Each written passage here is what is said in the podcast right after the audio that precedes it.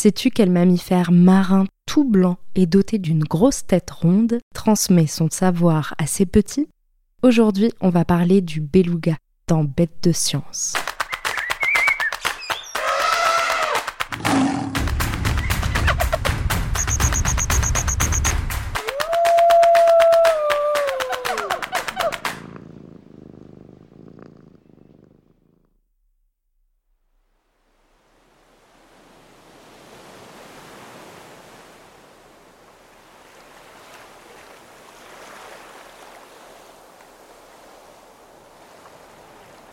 Nous sommes au nord de l'océan Pacifique.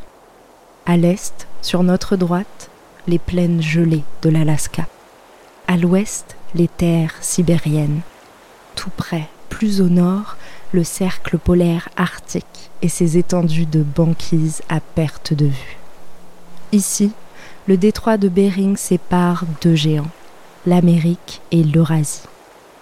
C'est l'été la douceur des températures annonce le recul de la glace. Mais pour l'instant, le blanc et le silence dominent. La mer est si calme que personne ne pourrait deviner ce qui se joue aujourd'hui. Nous avons rendez-vous avec un phénomène qui ne se produit qu'une fois par an. Un phénomène exceptionnel. Mais pour le voir, il faut basculer de l'autre côté, derrière le miroir gris de l'eau il nous faut plonger.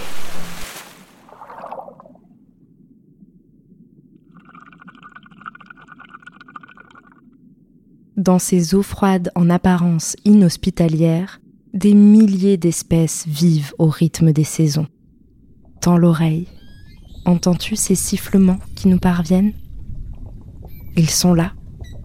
On les entend avant de les voir.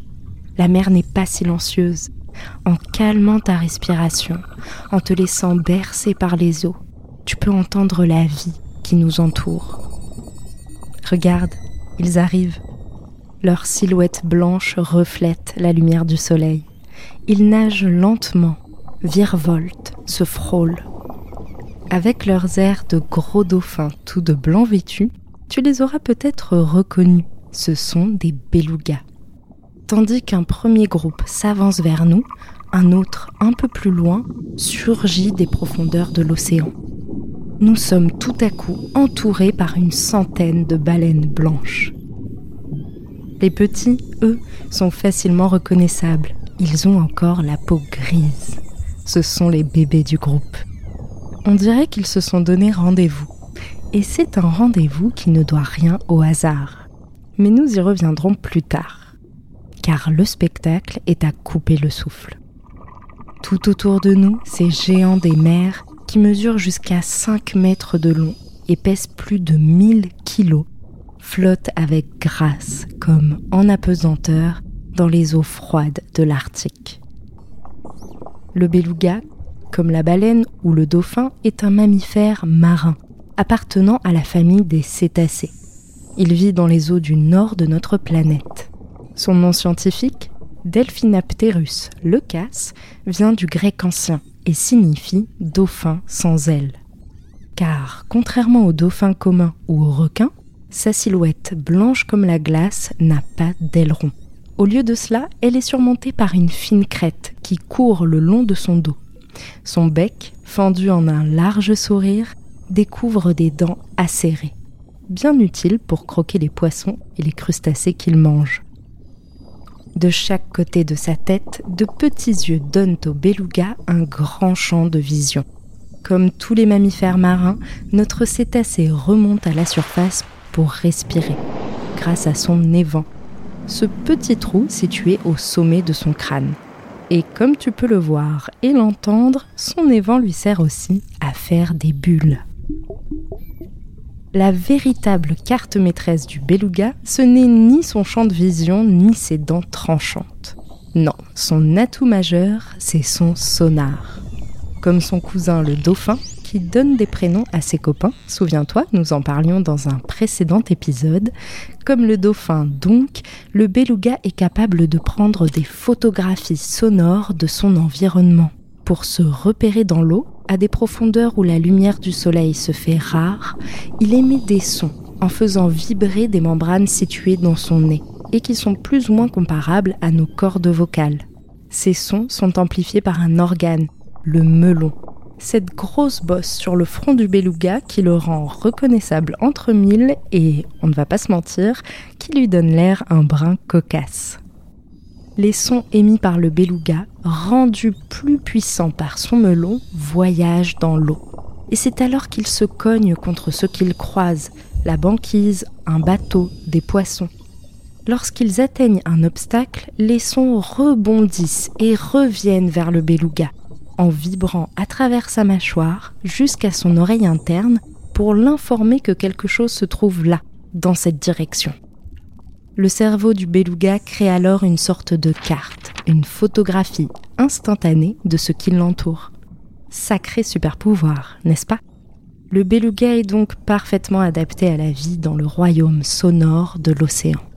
Et comme tu l'auras remarqué, c'est une vraie pipelette. Il communique avec ses congénères en émettant des sifflements, des claquements, des grincements et des grognements. On le surnomme même le canari des mers à cause de ses caquettements incessants. Son répertoire vocal est si varié qu'il faut plusieurs années au bébé beluga pour s'exprimer parfaitement.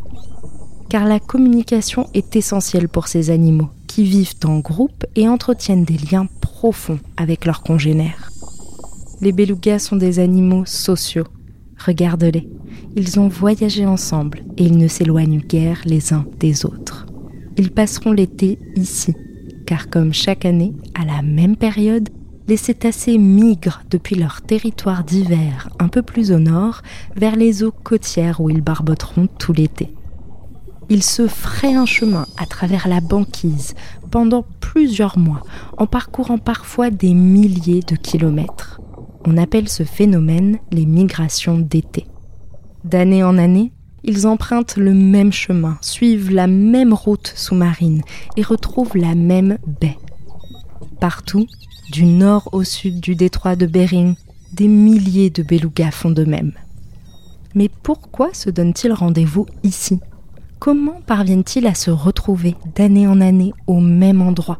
Tu t'en doutes, ce comportement extraordinaire n'a pas tardé à piquer la curiosité des scientifiques. Et tu vas voir qu'ils ont fait une découverte surprenante sur l'intelligence hors norme du beluga.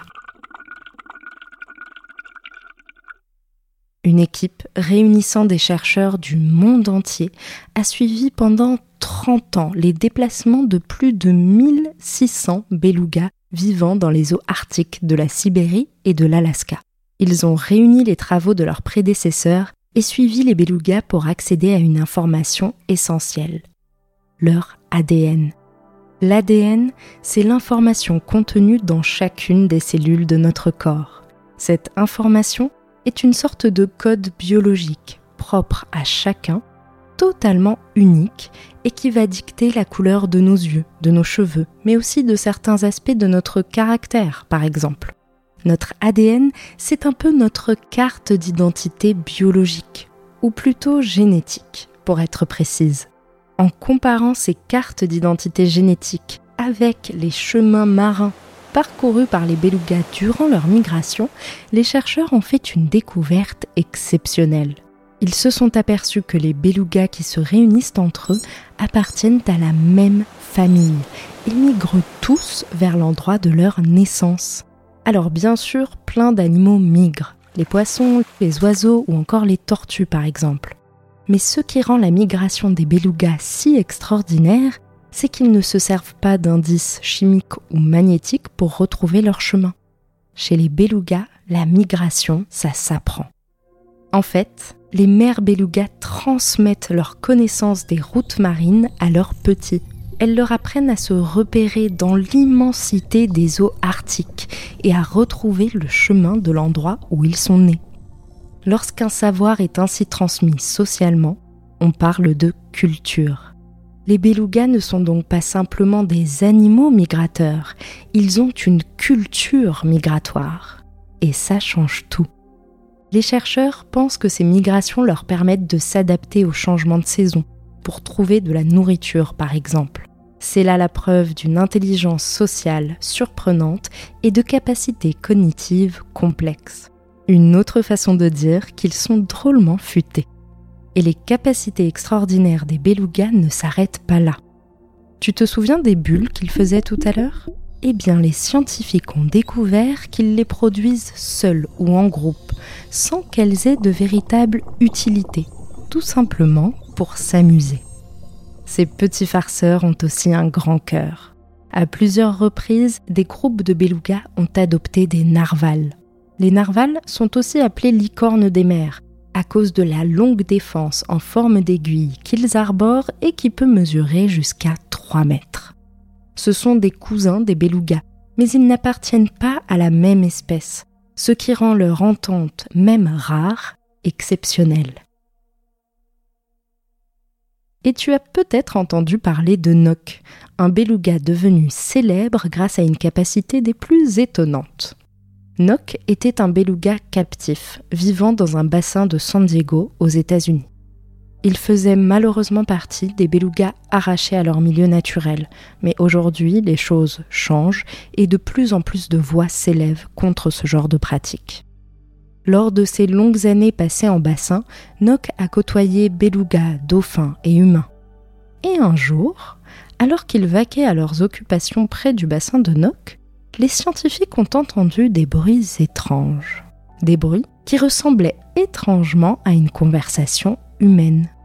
Lorsqu'ils se sont aperçus que c'était Nock lui-même qui les produisait, tout le monde est tombé à la renverse. Tiens, je te laisse l'écouter. Alors, on est d'accord, on ne distingue pas vraiment de mots, plutôt une sorte de conversation marmonnée mais c'est déjà un véritable exploit pour le beluga, qui fait l'effort de produire des sons beaucoup plus graves qu'à son habitude, en contractant les muscles de ses narines différemment. Nock s'était trouvé un passe-temps. Il imitait la façon de parler des humains. Extraordinaire, n'est-ce pas? Allez, on récapitule. Le beluga est un cétacé vivant dans les eaux froides de l'Arctique. Connu pour la taille impressionnante de son cerveau, le beluga est un animal sociable, proche des membres de sa famille et appartenant à des sociétés complexes. Les chercheurs ont découvert que le beluga transmet sa connaissance des routes maritimes de génération en génération, ce qui signifie que cette espèce étonnante est aussi dotée d'une culture. Ce petit farceur au grand cœur fait des bulles pour s'amuser, adopte les narvals esselés, et est même capable d'imiter les conversations humaines. Alors, pas si bête le beluga. Merci d'avoir suivi cet épisode de Bête de Science. Si ce podcast te plaît, tu peux t'abonner pour découvrir de nouveaux épisodes toutes les deux semaines et en apprendre toujours plus sur la vie fascinante des animaux. Si tu nous suis sur Spotify ou Apple Podcast, tu peux même nous laisser 5 étoiles pour nous dire qu'on a fait du bon travail ou nous laisser un commentaire si tu veux qu'on parle d'une bestiole en particulier. À bientôt, jeune aventurière et jeune aventurier.